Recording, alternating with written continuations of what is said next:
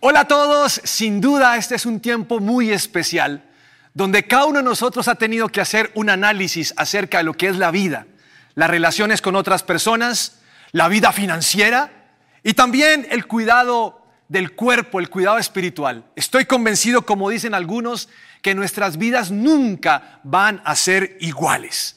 Este tiempo ha sido un tiempo de aprendizaje. Sin lugar a dudas, Dios está haciendo algo nuevo en cada uno de nosotros y si logramos entender su propósito al final de estos días, habrá valido la pena esperar tanto. Este es un tiempo de oportunidades. Para muchos es el tiempo del encierro y de estar como, ah, estoy aburrido en la casa, no sé qué voy a hacer, pero es un tiempo de oportunidades, sencillamente para que nuestra relación con Dios tome un nuevo giro, o como decimos algunos, para que el fuego se prenda de una forma diferente. Me imagino que en este tiempo la pasión por Dios es una pasión que está surgiendo con todos los deseos de nuestros corazones y queremos cada día tener una mayor intimidad con Él. Pero además de esto, permite que toda la hojarasca, todo aquello que no produce un buen fruto, sea quemado en nuestras vidas. He llegado a la conclusión que Dios también ha querido tener este tiempo con nosotros. Y Él ha querido hablar con cada individuo, pero también con cada familia y quiere enseñarnos lo que Él ve en nosotros. Justamente antes de iniciar esta cuarentena, a mí normalmente no le pregunto a Dios qué libro debo de leer en la Biblia, porque considero que hay que leer todos los libros de la Biblia. Y con cada uno de ellos Dios va a hablar. Pero eh, casualmente, sin saber que era la cuarentena, ya estaba terminando el libro anterior que estaba leyendo y comencé a pensar qué libro leo y le pregunté a Dios, ¿qué libro leo? Y, comencé a hojear la Biblia, fue algo, fue algo divertido, comencé a mirar cuál voy a leer y de repente me fijé en Ezequiel. Ahora, para los que me conocen porque han estado en clase conmigo, saben que les he dicho que Ezequiel es de los libros difíciles de leer en la Biblia. Y la verdad es que tengo dos libros en la Biblia que no, no me llaman tanto la atención porque no los entiendo. Uno de ellos es Ezequiel. Tal vez algunos de ustedes en este momento se siente eh, identificado con lo que le estoy diciendo. Así que cuando llegué a mirar el libro de Ezequiel, dije, no, Ezequiel no, Señor, con todo el respeto, yo amo tu palabra, pero Ezequiel no. Sin embargo, lo vi como una oportunidad de crecer en algo que no me llama tanto la atención.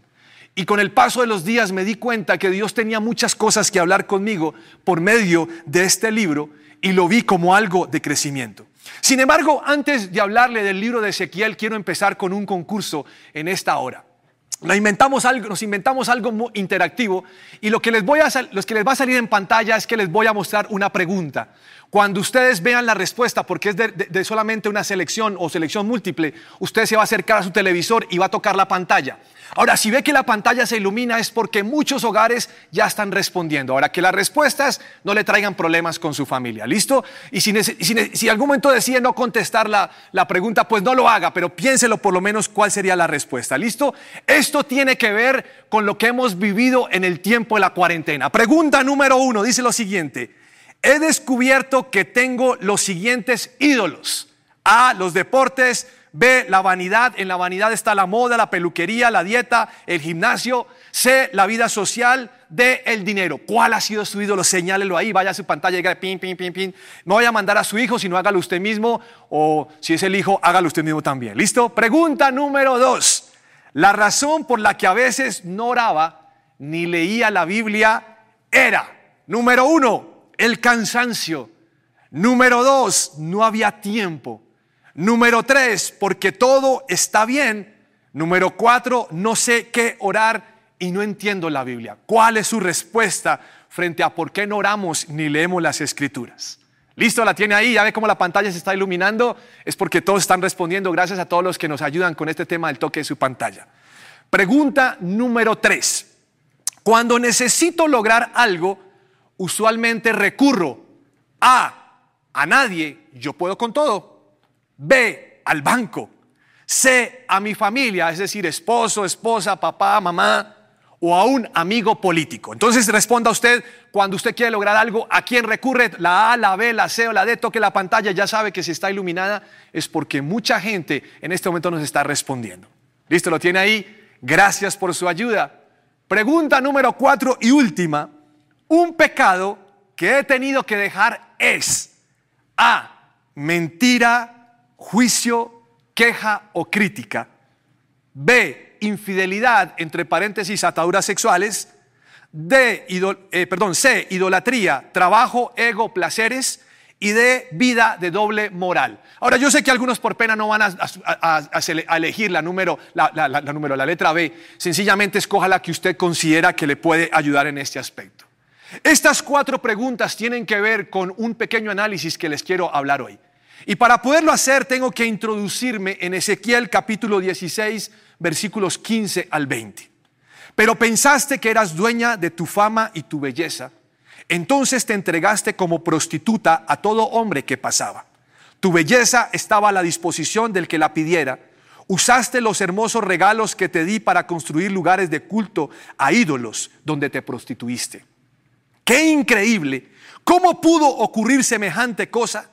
Tomaste las joyas y los adornos de oro y plata que yo te había dado y te hiciste estatuas de hombres y le rendiste culto. Eso es adulterio contra mí.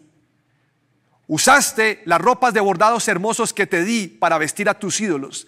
Después usaste mi aceite especial y mi incienso para rendirles culto. Imagínate, ofreciste ante ellos un sacrificio, la harina selecta, el aceite de oliva y la miel que yo te había dado, dice el Señor soberano.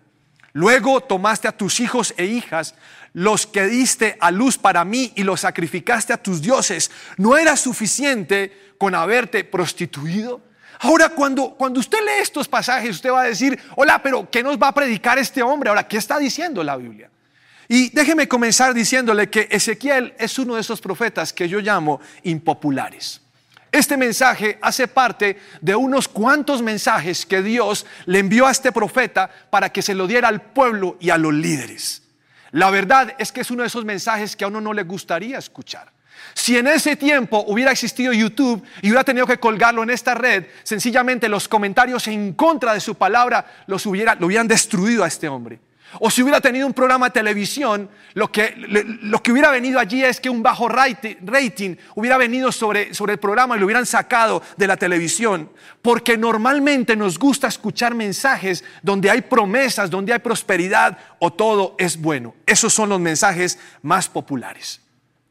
Sin embargo, en esta palabra que Dios le da a Ezequiel para que le transmita al pueblo, es una palabra donde Dios dice que el pueblo está pecando. El pueblo peca por doquier, a izquierda y a derecha, desde tiempo antiguo y en el tiempo actual, el pueblo sigue pecando. Y Dios tiene muy claro cuáles son sus actos. Dios ha venido haciendo un seguimiento acerca del comportamiento de su pueblo versus las órdenes o mandatos que Él ha dado.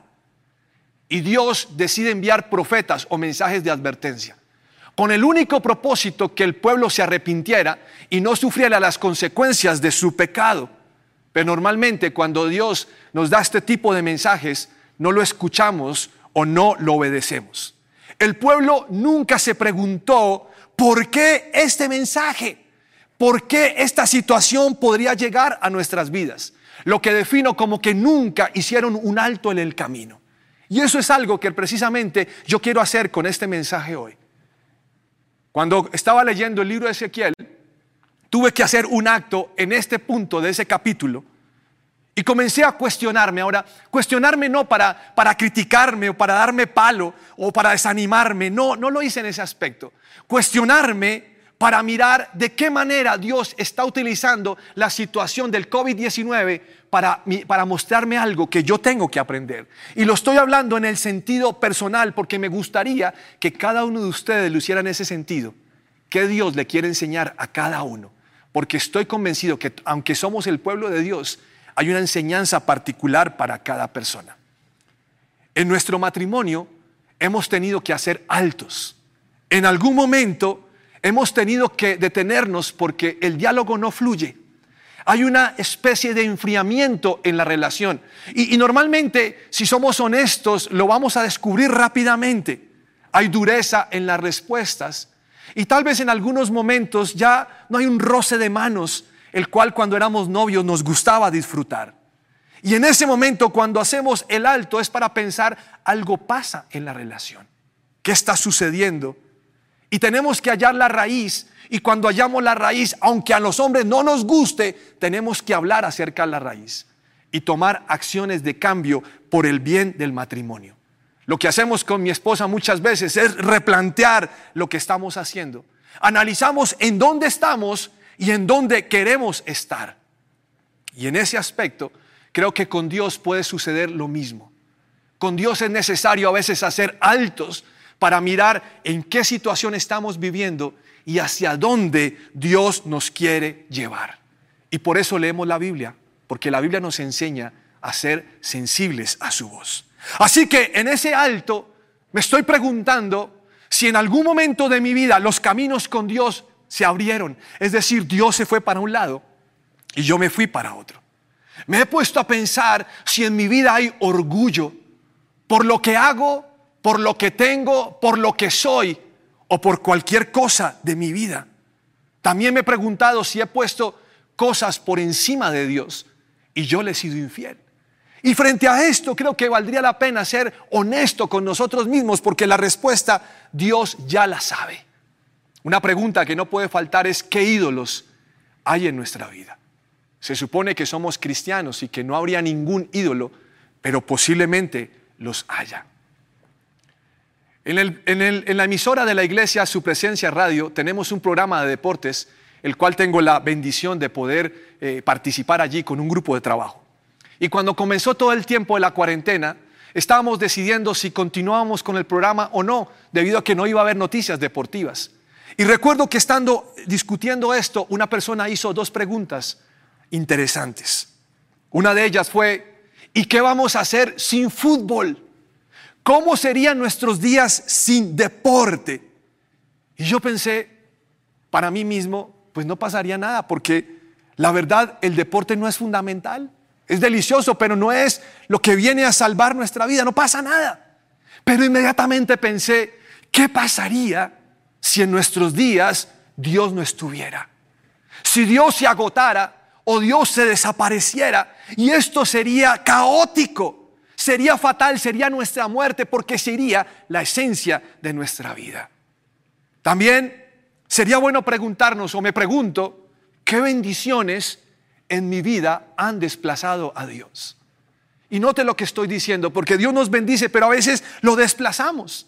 O también me analizo y, pienso si yo he sido coherente con lo que predico, cuál es el mensaje que estoy llevándole a mi esposa y a mis hijas, si realmente vivo como Dios quiere. Y la verdad es que como habla Ezequiel en todo este contexto, es muy fácil sacar a Dios de nuestras vidas. Es muy fácil desplazar al Señor por lo que somos o lo que hacemos. Y vivimos en una sociedad donde cada cual pone a Dios donde mejor le parezca. Para algunos Dios es un adorno, para otros Dios es el todo, para otros más o menos ahí va. Y por eso hubo algo que me llamó la atención con un video que descubrí o que me llegó por medio de las redes sociales y lo quiero compartir con ustedes. Son unas declaraciones del gobernador de Nueva York. Ahí va. It is directly a result of what you do today. The number is down because we brought the number down. God did not do that. Fate did not do that. Destiny did not do that. A lot of pain and suffering did that. Este video fue hace un par de semanas y el gobernador de Nueva York está diciendo que Dios no bajó las cifras de contagiados con el coronavirus. Ahora, posiblemente usted pensó lo mismo que yo pensé. ¿Qué se cree este tipo al decir estas cosas de Dios? Y ahí es donde nos damos cuenta que el ser humano siempre busca sacar a Dios del contexto y ocupar el primer lugar. Sacamos a Dios de nuestro mapa. Y después escuché que este mismo gobernador amenazó con cerrar ciertas iglesias si no se cumplen ciertas condiciones. Ahora, pese a ello, la verdad es que tendríamos que analizar las palabras que este hombre está diciendo. Lo más fácil es juzgar lo que dice, pero quisiera hacer otro alto en esta predicación para mirar a nuestro interior. Para muchos o muchos de nosotros hemos sacado a Dios del contexto. Le hemos dicho, no te metas en mis asuntos, déjame solo, solo que no lo hacemos de forma pública. Él lo hizo de forma pública. Pero la pregunta aquí es, ¿por qué Dios está permitiendo esta situación? ¿Cuál es su plan por encima de lo que el enemigo quiere hacer? Y creo que Dios está llamando nuestra atención no solamente la de sus hijos, sino la atención del mundo entero. Y es bueno replantear, algunos dicen en este tiempo, es bueno reinventarnos. Y esa reinvención tendría que venir también en nuestra relación con Dios y en medio de lo que estamos viviendo con Él. Con mi esposa En este tiempo hemos recibido demasiados mensajes. hemos recibido gente que nos escribe diciendo, oiga, ¿cómo podemos orar en pareja? ¿Cómo podemos orar individualmente? ¿Cómo podemos hacer parte de un grupo de conexión virtual? ¿Cómo podemos ayunar? ¿Cómo perdonar? ¿Cómo aguantarme a este hombre? ¿Cómo volver a recuperar el amor que hemos perdido? Y lo que nos estamos dando cuenta es que esta situación para algunos lo que, lo que, ha, lo que ha hecho es ponerlos en jaque para que su vida no sea, no sea igual, sino sea diferente. Dios nos está llamando a un cambio. Y este es tiempo de humillarnos. Y he visto cómo el versículo de Segunda Crónica 7:14 que dice que si mi pueblo que lleva mi nombre se humilla, ora y me busca, ahora rota por todas las redes sociales. Y esa es la palabra del momento. Y necesitamos humillarnos, pero ese versículo no solamente habla de humillar, y habla también de orar y habla acerca de cambiar, de abandonar nuestra mala conducta. Y creo que en alguna medida nosotros, aún los hijos de Dios, hemos tenido ciertos comportamientos que Dios quiere cambiar en nuestra vida. Y a eso me quiero referir. Es necesario sacar el pecado de nosotros, llamar lo que es por su nombre y ser claros con lo que hemos hecho. La palabra de Ezequiel es una palabra hoy para su pueblo. Dios sabe lo que cada uno de nosotros está haciendo en el secreto. No lo podemos engañar. Cuando manejamos, Él está viendo cómo nos comportamos en la vía. Cuando nos llaman, cuando nos encontramos frente a una escena pornográfica en televisión o en las redes sociales, Dios sabe cuál es nuestro comportamiento. Y Dios nos está invitando al arrepentimiento, al cambio y a encontrarnos con Él. Apocalipsis 3:20 dice, mira, yo estoy a la puerta y llamo. Si oyes mi voz y abres la puerta, yo entraré y cenaremos juntos como amigos. Este es el tiempo donde Jesús una vez más está tocando las puertas del corazón de cada persona. Y su objetivo no es venir a castigar y a dañar y a perjudicar, no. Jesús quiere sentarse con nosotros y cenar y que seamos como amigos. Y es el tiempo donde aún los que no conocen de Dios abren la puerta para ser salvos, pero los que conocemos de Dios es un tiempo para renovar nuestra relación. Es un tiempo para que nuestra vida tome un giro. Esto es una oportunidad. En los primeros versículos de Ezequiel capítulo 16 hay una declaración mucho más grande con la que, de, la de las que empecé en esta predicación. Y la declaración de Ezequiel 16 es el recuento que Dios hace como Él ha venido tratando a su pueblo, que no lo reconoce, pero Él ha venido tratándolo. Y dice, el día que tú naciste, nadie se preocupó por ti. Y al hablarle de estas líneas, lo que estoy haciendo es diciéndole lo que Dios sigue haciendo hoy en día. No lo hizo antes solamente por Jerusalén o Israel, sino lo está haciendo por usted. Y dice, antes de que nacieras, yo me preocupé por ti. Y me interesé por ti cuando nadie tuvo compasión. No fuiste deseado, pero yo te vi ahí tirado y te dije, vive. Y te ayudé a florecer. Lo que la Biblia está diciendo es que antes sin conocer a Dios éramos nada. Pero Dios de un momento a otro decide darnos vida y presentarse como ese Señor, como ese papá, como ese amigo. Y aquí está un, capítulo maravilloso de Ezequiel 16. Y le quiero leer desde el versículo 8. Cuando volví a pasar, dice el Señor, vi que ya tenías edad para el amor. Entonces te volví, te envolví con mi manto para cubrir tu desnudez y te pronuncié mis votos matrimoniales. Hice un pacto contigo, dice el Señor, soberano, y pasaste a ser mía. Luego te bañé, te limpié la sangre y te froté la piel con aceites fragantes.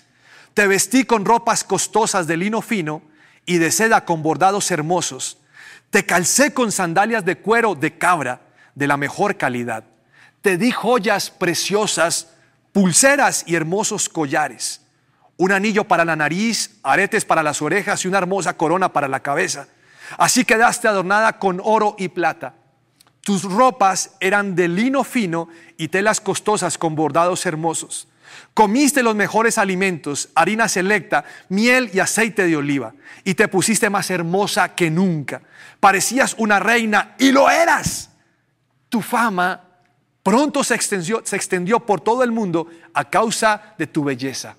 Te vestí de mi esplendor y perfeccioné tu belleza, dice el Señor soberano.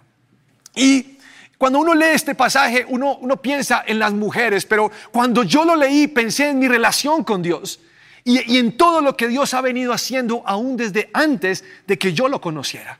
Para mí fue emocionante poder leer este pasaje y decir, Señor, realmente yo era así, no era nadie, nadie me valoraba, nadie me decía cosas buenas, eran etiquetas de temor, de rechazo, de soledad en mi vida, pero tú viniste a hacer algo nuevo.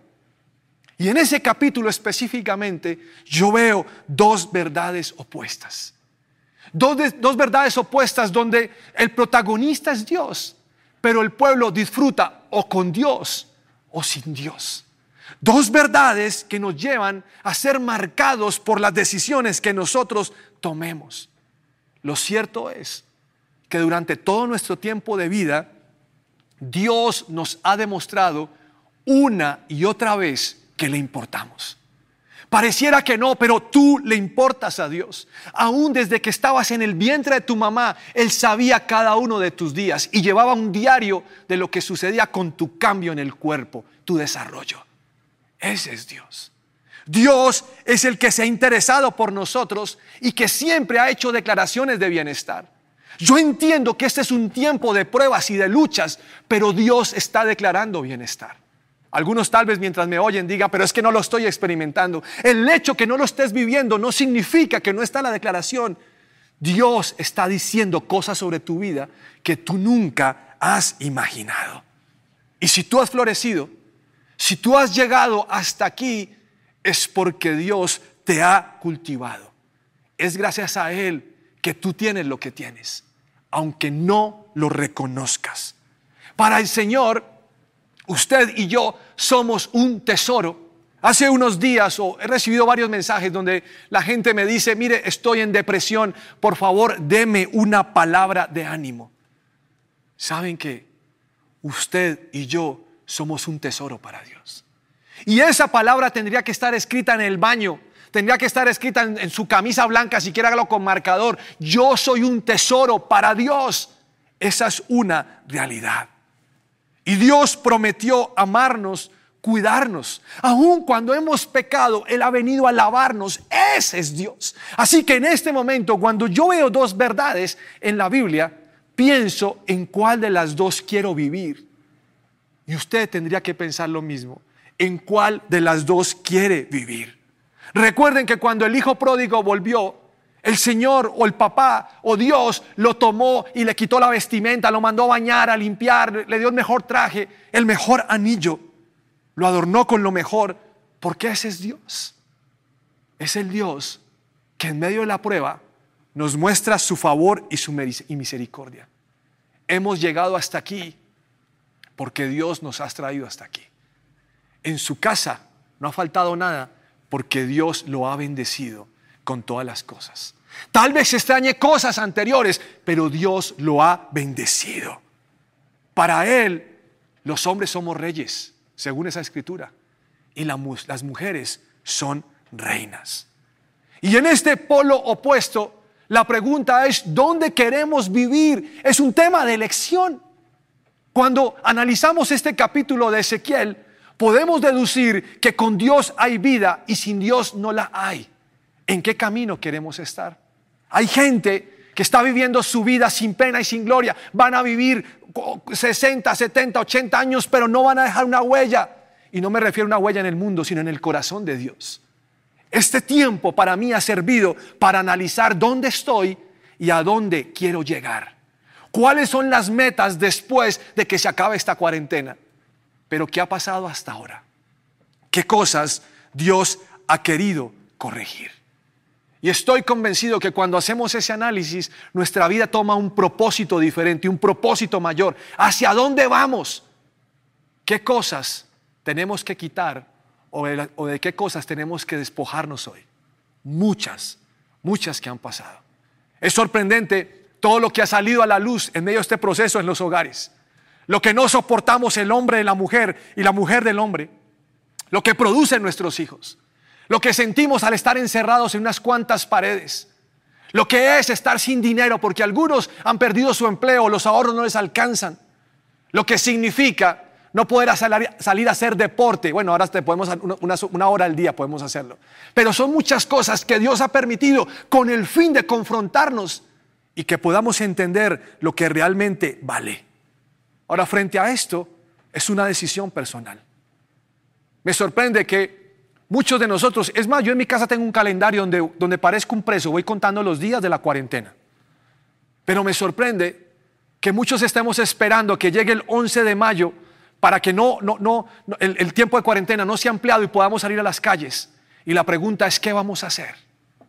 Saldremos a la calle y cómo vamos a vivir. Nuestra vida no puede ser lo mismo. Es una excelente oportunidad para aprender a vivir con Dios. No la desaproveches. Es un tiempo para corregir. Algunos han escrito que se han dedicado a volver a tocar instrumentos como el piano. Otros están escribiendo libros. Otros volvieron su casa a un gimnasio, se inventaron rodillos para montar bicicleta hechos en casa.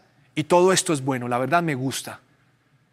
Pero tendríamos que habernos inventado, decidir vivir una vida con Dios, reinventarnos en ese aspecto. Y saber que si el día de mañana esto se llega a acabar, nosotros tendremos una eternidad con Él. Ahora, teniendo en cuenta que cada persona decide, no se te olvide que Jesús está a la puerta tocando. ¿Cuánto tiempo lo vas a dejar allí? ¿Vas a abrir la puerta o no la vas a abrir? Esa es tu decisión. Pero después de que tomes la decisión, tú tienes que saber que no te estás jugando algo en, un, tiempo, sino que te estás jugando la eternidad. La eternidad con Dios o sin Dios. La eternidad desde ahora con Dios o sin Dios. La Biblia dice que nosotros elegimos entre la bendición y la maldición. Nuestras vidas no pueden volver a ser iguales. No pueden volver a ser. Si vuelven a ser iguales, no aprendimos absolutamente nada. Por mi parte, con mi esposa, aún con Manuela, hemos hablado de cosas que tienen que cambiar en nosotros. Cosas que queremos que no se repitan y cosas que queremos vivir de una forma nueva.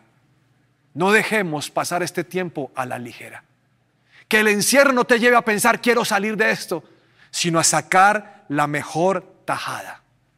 Porque tú debes saber hoy en día dónde estás y a dónde Dios te quiere llevar. Así que estando en sus casas les voy a pedir un favor, pónganse de pie y permítame orar un momento por, por, esta predicación, que podamos de una u otra manera permitir que sea una realidad en nuestras vidas y, y que Dios hable a nuestro corazón, Señor, te damos gracias. Tú nos has llevado a, a ser personas diferentes. Y sé que el encierro para la mayoría, para no decir todos, no ha sido fácil. Pero me pregunto, Señor, ¿qué estás pensando tú? ¿Qué es lo que tú quieres hacer? ¿Qué es lo que te llama la atención? ¿Qué es lo que has querido compartir con cada uno de tus hijos. Y quiero pedirte que este tiempo sea una mejor oportunidad para que nosotros podamos experimentarte y vivir como tú quieres. Dos en un capítulo, dos situaciones diferentes. Un pueblo, Señor, que se prostituye con la idolatría. Un pueblo que se llena de orgullo. Un pueblo que vive en pos de sí mismo. Un pueblo que se deja llevar por el envanecimiento de lo que sucede, el tener lo que es, lo que le gusta. Un pueblo que te rechaza y un pueblo que corre tras sus ídolos. Y no hablo solamente de ídolos hechos con yeso, sino ellos mismos son sus ídolos. Pero también, Señor, está la contraparte, y la contraparte es una relación contigo una relación donde tú cuidas, donde tú haces, donde haces florecer, donde estás pendiente de cada uno. Y esto es lo que ha sido este tiempo de cuarentena, detenernos por un segundo para pensar en dónde estamos y en dónde queremos estar. Señor, es cierto que muchos hemos pecado deliberadamente, hemos abierto la puerta y nos escudamos en que somos tus hijos, pero hay pecado sexual en nosotros, hay mentiras, hay crítica, hay engaño, hay ídolos. Hay problemas de relaciones en la familia. Tú eres el, no eres el primer candidato al cual corremos cuando tenemos problemas. Señor, hay tantas cosas en nosotros que es una excelente oportunidad para que tú nos desnudes. Y te pido precisamente esto hoy, Señor. En cada casa estamos haciendo un alto para que tú nos mires y nos hables. Y te suplico que nos digas, Señor, que hay. Tal vez a veces no lo podemos ver. Somos tan insensibles o nos acostumbramos al, a convivir con el pecado que nos olvidamos lo que estamos viviendo. Señor, es una buena oportunidad para hacer un alto y para pensar qué nos quieres enseñar.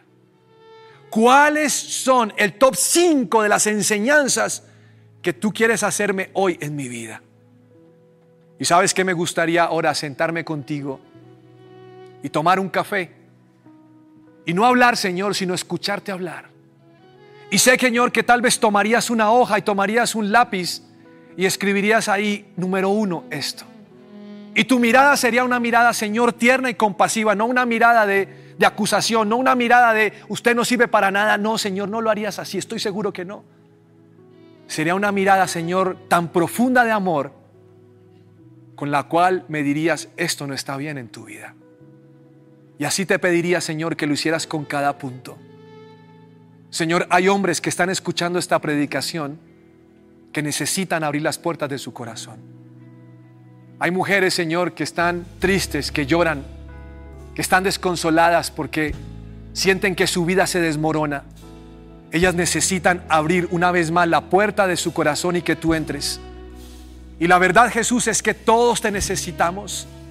Jesús, te pedimos que ese versículo sea una realidad. Toca la puerta del corazón, entra y cenemos juntos, Señor. Seamos amigos. Que seas tu papá y nosotros tus hijos y poderte escuchar. Y te pido, Señor, que nuestra vida nunca más sea igual. Que nuestra vida no vuelva a las andanzas de antes sino que haya un cambio contundente, Señor, para decir que esta cuarentena marcó una historia en la vida de cada uno de nosotros. Lo creemos hoy, Señor, en el nombre de Jesús.